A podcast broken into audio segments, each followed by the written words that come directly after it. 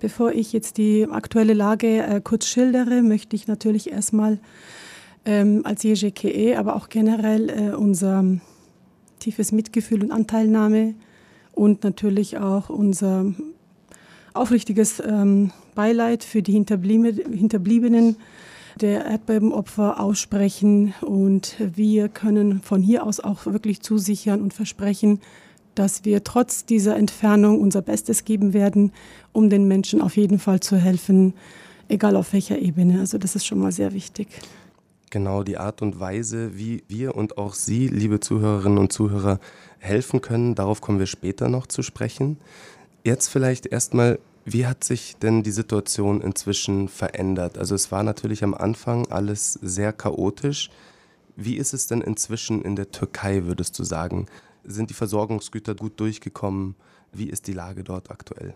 Ich kann leider keine positive äh, Neuigkeiten berichten. Im Gegenteil, ich kann dazu eins sagen, die Naturkatastrophe ist passiert, die Naturkatastrophe hat zerstört. Aber was viel mehr zur Zerstörung führt, ist natürlich der türkische Staat, der erbarmungslos immer noch seine schmutzige und korrupte Politik gegenüber das kurdische Volk aufrechterhalten möchte und dort die Hilfeleistungen ähm, verweigert. Ähm, die Hilfsgüter kommen sehr spärlich an. Zum Beispiel hat auch die HDP, das ist die Partei der ähm, demokratischen Völker, in Zusammenarbeit mit der äh, Linksallianz, nenne ich das mal, das sind sechs verschiedene Parteien, äh, die auch im Parlament vertreten sind.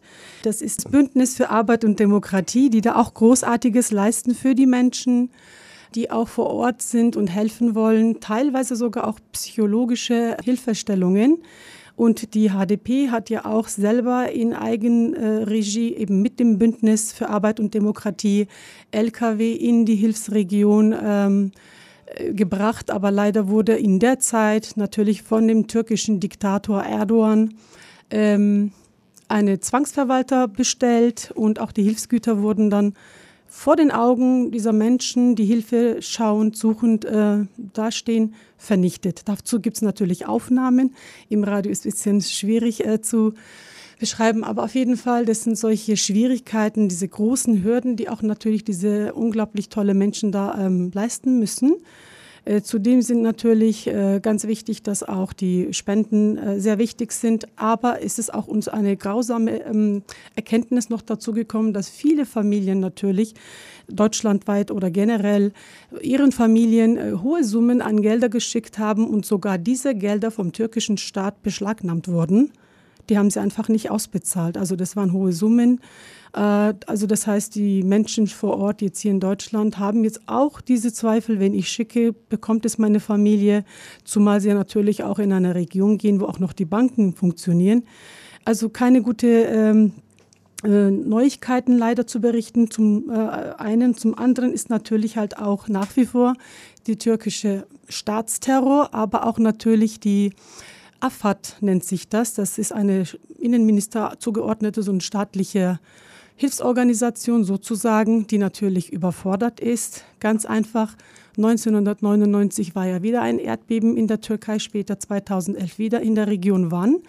Und danach haben sich ja auch viele für eine Erdbebensteuer entschieden, die auch ähm, ausgerufen wurde und viele tausende Millionen von Menschen natürlich das auch bezahlt haben.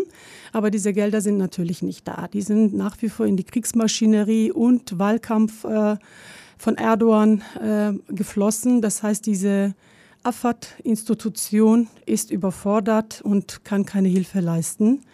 Äh, Menschen vor Ort, viele freiwillige HelferInnen sind vor Ort. Viele reisen auch aus verschiedenen Ländern, um Hilfe zu leisten. NGOs, aber auch natürlich Italien zum Beispiel, so wie Ärzte ohne Grenzen, dass sie da einfach ähm, ein Zelt aufgestellt haben für die notwendige Versorgung, medizinische Versorgung. Diese ähm, ja, Schönheit, sage ich jetzt mal, oder diese Solidarität ist entstanden. Solche Vorfälle bzw. Ereignisse, gute Ereignisse können wir berichten. Aber auf der anderen Seite ist natürlich ganz schlimm, es gab ja am 20.02. einen Nachbeben. Und in diesen Nachbeben sind leider aktuell sind die Zahlen elf Tote. Äh, und sehr viele Verletzte durch diesen Nachbeben entstanden, weil auch natürlich Familien, die kein Zuhause haben und kein vernünftiges Zelt haben, äh, sich wieder in die Häuser, die auch teilweise sehr, sehr ähm, schlechten Zustand sind, aber um vor der Gefahr nicht zu erfrieren, haben sie eben sich dort Schutz gesucht und leider sind auch dadurch äh, Menschen zu Tode gekommen. Und das ist natürlich eine andere traurige Sache. Und im Zuge dessen ist halt ähm, das Problematik dort, ähm, die desolate hygienische Versorgung, die ist überhaupt nicht da. Ja, was ganz dringend ist, wird natürlich dort sanitäre Einrichtungen benötigt, äh, um natürlich diese sehr schlechten Hygienebedingungen eine Abhilfe zu schaffen. Das ist natürlich ein sehr großes, wichtiges Aspekt, aber das fehlt nach wie vor. Das führt dann natürlich auch auf der anderen äh, Seite äh, Ausbruch von Infektionskrankheiten, was wiederum auch Menschen die vor dem Erdbeben gerettet sind, aber dennoch zum Tode sozusagen verurteilt worden sind oder durch diese Maßnahmen, weil eben keine medizinische Versorgung ist, weil eben auch keine vernünftige Grundversorgung da ist. Also es gibt kein Wasser, kein Strom.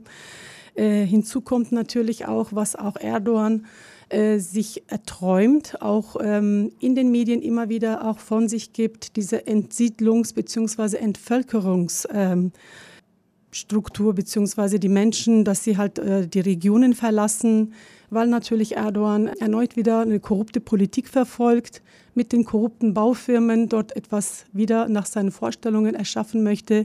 Und ganz wichtig ist natürlich äh, keine kurdischen Gebiete, keine alevitischen kurdischen, aber auch keine alevitischen arabischen Gebiete, die vorher auch seit vielen Jahren in einer wunderbaren Koexistenz gemeinsam gelebt haben. Auch das ist natürlich eine Gefahr für ihn und das möchte im Zuge dessen unbedingt zerstören. Wer leidet mhm. am meisten gerade unter dieser Situation in den betroffenen Gebieten?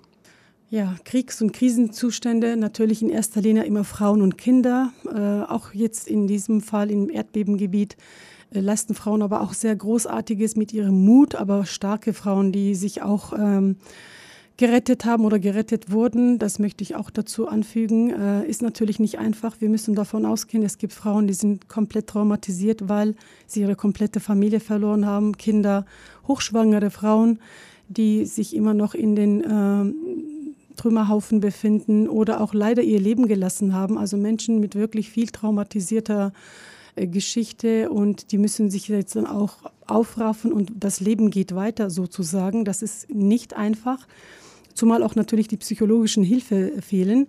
Aber hier in dem Gebiet ist etwas Erschreckendes, ist auch eine Nachricht an uns herangetreten, dass Kinder, die Eltern nicht ähm, oder Verwandten nicht äh, nachzuweisen sind, äh, nimmt sich sozusagen der türkische Staat und versucht da natürlich die Assimilationspolitik äh, zu aktivieren, was ja in der Türkei ständig passiert ist. 1937, 38 in Dersim war ja auch ein Genozid und später Jahre, Jahre später immer noch. Also das ist typisch für die Türkei, dass sie natürlich türkisieren möchten, wenn ich das so sagen darf. Und ähm, schlimm und sehr traurig ist natürlich die Kinder, die keine Verwandten zuzuordnen sind kommen in eine religiöse, fanatische türkische Institutionen und äh, möchten natürlich eben diesen Geschichte, die Historie der Kurdinnen und Kurden und Aleviten im Zuge dessen natürlich auch vernichten. Aber auch äh, ist uns äh, die Information gekommen, dass eventuell auch Kinder für den Organhandel oder aber auch für die Kinderpornografie weitervermittelt oder verkauft werden. Wer hilft, sind eben die HDP zum Beispiel, die dort auch ihre Wahlbüros leergeräumt haben und zu Unterkünften umfunktioniert haben und selber auch wirklich mithelfen. Der kurdische Rote Halbmond, der dort viel Hilfe leistet. Und der türkische Staat ist als Hilfeleister gerade vielleicht gerade mal inszeniert, aber ähm, er tut eher das Gegenteil als das, wie du gerade berichtet hast. Aber was tut Erdogan denn? Wie könnte er denn die Situation jetzt weiter nutzen für sich, um diese Region weiter zu destabilisieren? Erdogan nutzt es natürlich auf jeden Fall für seine ähm, Position, um seine Macht nicht zu verlieren. Aber auf der anderen Sta äh, äh, Seite ist auch natürlich diese traurige Bilanz. Ähm, Menschen sterben. Also wenn ein Staat nach drei Tagen sich nicht mal die Mühe macht, die Menschen da überhaupt äh, anzusprechen. Also da siehst du auch natürlich, dass in diesem Faschismus, was Erdogan gegenüber das kurdische Volk macht, Äh, klar, Faschismus hat natürlich kein Gewissen, kein Charakter, kein gar nichts, aber das erleben wir als kurdische Volk schon seit über 40 Jahren. Und äh, in dieser Region brauchte Erdogan mit gar keinem Menschen, mit gar keiner Wahl und mit gar keiner Sympathie zu rechnen.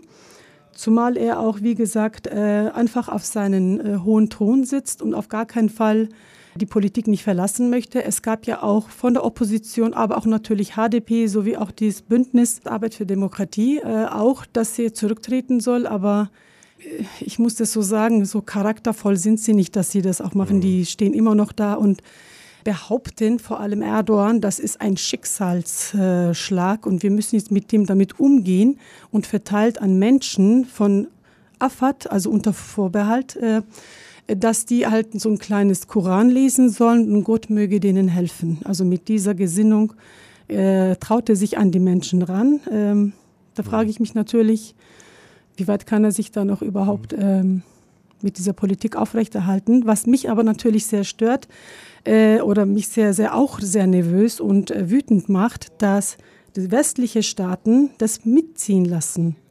Ich meine, es geht ja um Werte. Europa hat Werte, Vorstellungen aber das sind teilweise Begrifflichkeiten, die auch äh, die internationale Staatengemeinschaft damit umgeht, von Frieden, würdevolles Leben und Freiheit, aber die machen das Gegenteil.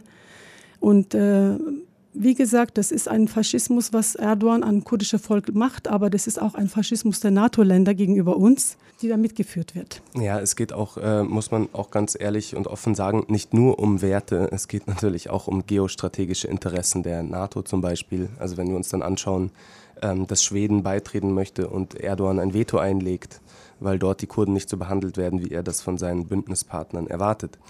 Aber wir haben jetzt äh, über die Situation in den kurdischen und alevitischen Gebieten in der Türkei geredet.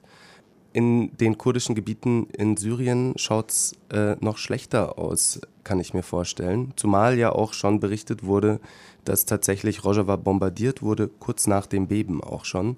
Äh, wie ist denn da die Situation zwei Wochen nach dem Beben? Ja, da kann ich leider auch nichts ähm, Erfreuliches berichten. Äh, bei dem Bombenanschlag, das hier unmittelbar nach dem Erdbeben von der türkischen Artillerie unter Beschuss war, äh, wurden auch viele Menschen, also Unschuldige natürlich, verletzt äh, und getötet. Und mit den Hilfsgittern gibt es da auch Probleme, weil eben Assad ja auch die eine, nur eine Straße sozusagen zum Passieren äh, geöffnet hat. Und das ist auch sehr spärlich. Zudem kommt auch noch dazu, dass die Hilfsgüter auch ähm, zur Verfügung gestellt werden für den syrischen Staat. Also die suchen sich das aus und äh, nur unter dieser Prämisse dürfen natürlich die Hilfsgüter auch das Land bereisen, eventuell gegebenenfalls Hilfestellung leisten. Aber da ist natürlich dann auch wieder die Problematik mit den Menschen, mit den großartigen Menschen, Helferinnen und Helfer, die das dann auch natürlich nicht akzeptieren, weil sie auch eine Organisation vertreten und da möchte ich jetzt nochmal auch, ähm, beziehungsweise bevor ich es vergesse, einen ganz großen Lob an Heyvasora Kurdistane, dass der kurdische Rote Halbmond was Großartiges geleistet hat. Äh, bedanken und danken, es ist wirklich eine Herausforderung gewesen. Und das sind halt die Infos, die wir jetzt bekommen haben, was Syrien-Rojava betrifft. Da sind wir dann auch genau beim Thema, nämlich äh, wie Sie, liebe Zuhörer und Zuhörerinnen, sich einbringen können. Und da wäre das nämlich genau die richtige Adresse, falls Sie spenden möchten. Genau, genau also vielen, vielen Dank. Äh, unbedingt spenden. Spenden kommen schneller an, Geld kommt schneller an, was Hilfsgüter natürlich auch sehr wichtig sind. Aber wir reden ja nicht von einer Sache, die eine kurze Dauer hat. Es sind Schäden entstanden. Das ist eine Langzeitangelegenheit. Und wenn jeden Tag jeder Mensch äh, etwas spendet, äh, ist natürlich auch dort die Situation geholfen. Äh, Heyvasore Kurdistane, äh, also kurdischer roter Halbmond. Gerne können Sie aber auch an Medico International, aber auch Ärzte ohne Grenzen spenden. Auch die leisten dort Großartiges und arbeiten Hand in Hand. Ich möchte noch zu Heyvasore Kurdistane etwas sagen. Das ist nicht staatlich organisiert. 1993 hat sich Heyvasore Kurdistane gegründet. Äh, eine kurdische Institution, eine Hilfsorganisation, die großartiges schon seit Jahren, vor allem in den Kriegsgebieten, äh, großartige Arbeit leistet. Und mit der Spende, mit jeder Spende, wird auch das äh, dem kurdischen Roten Halbmond sehr gut tun. Vielen Dank an der Stelle.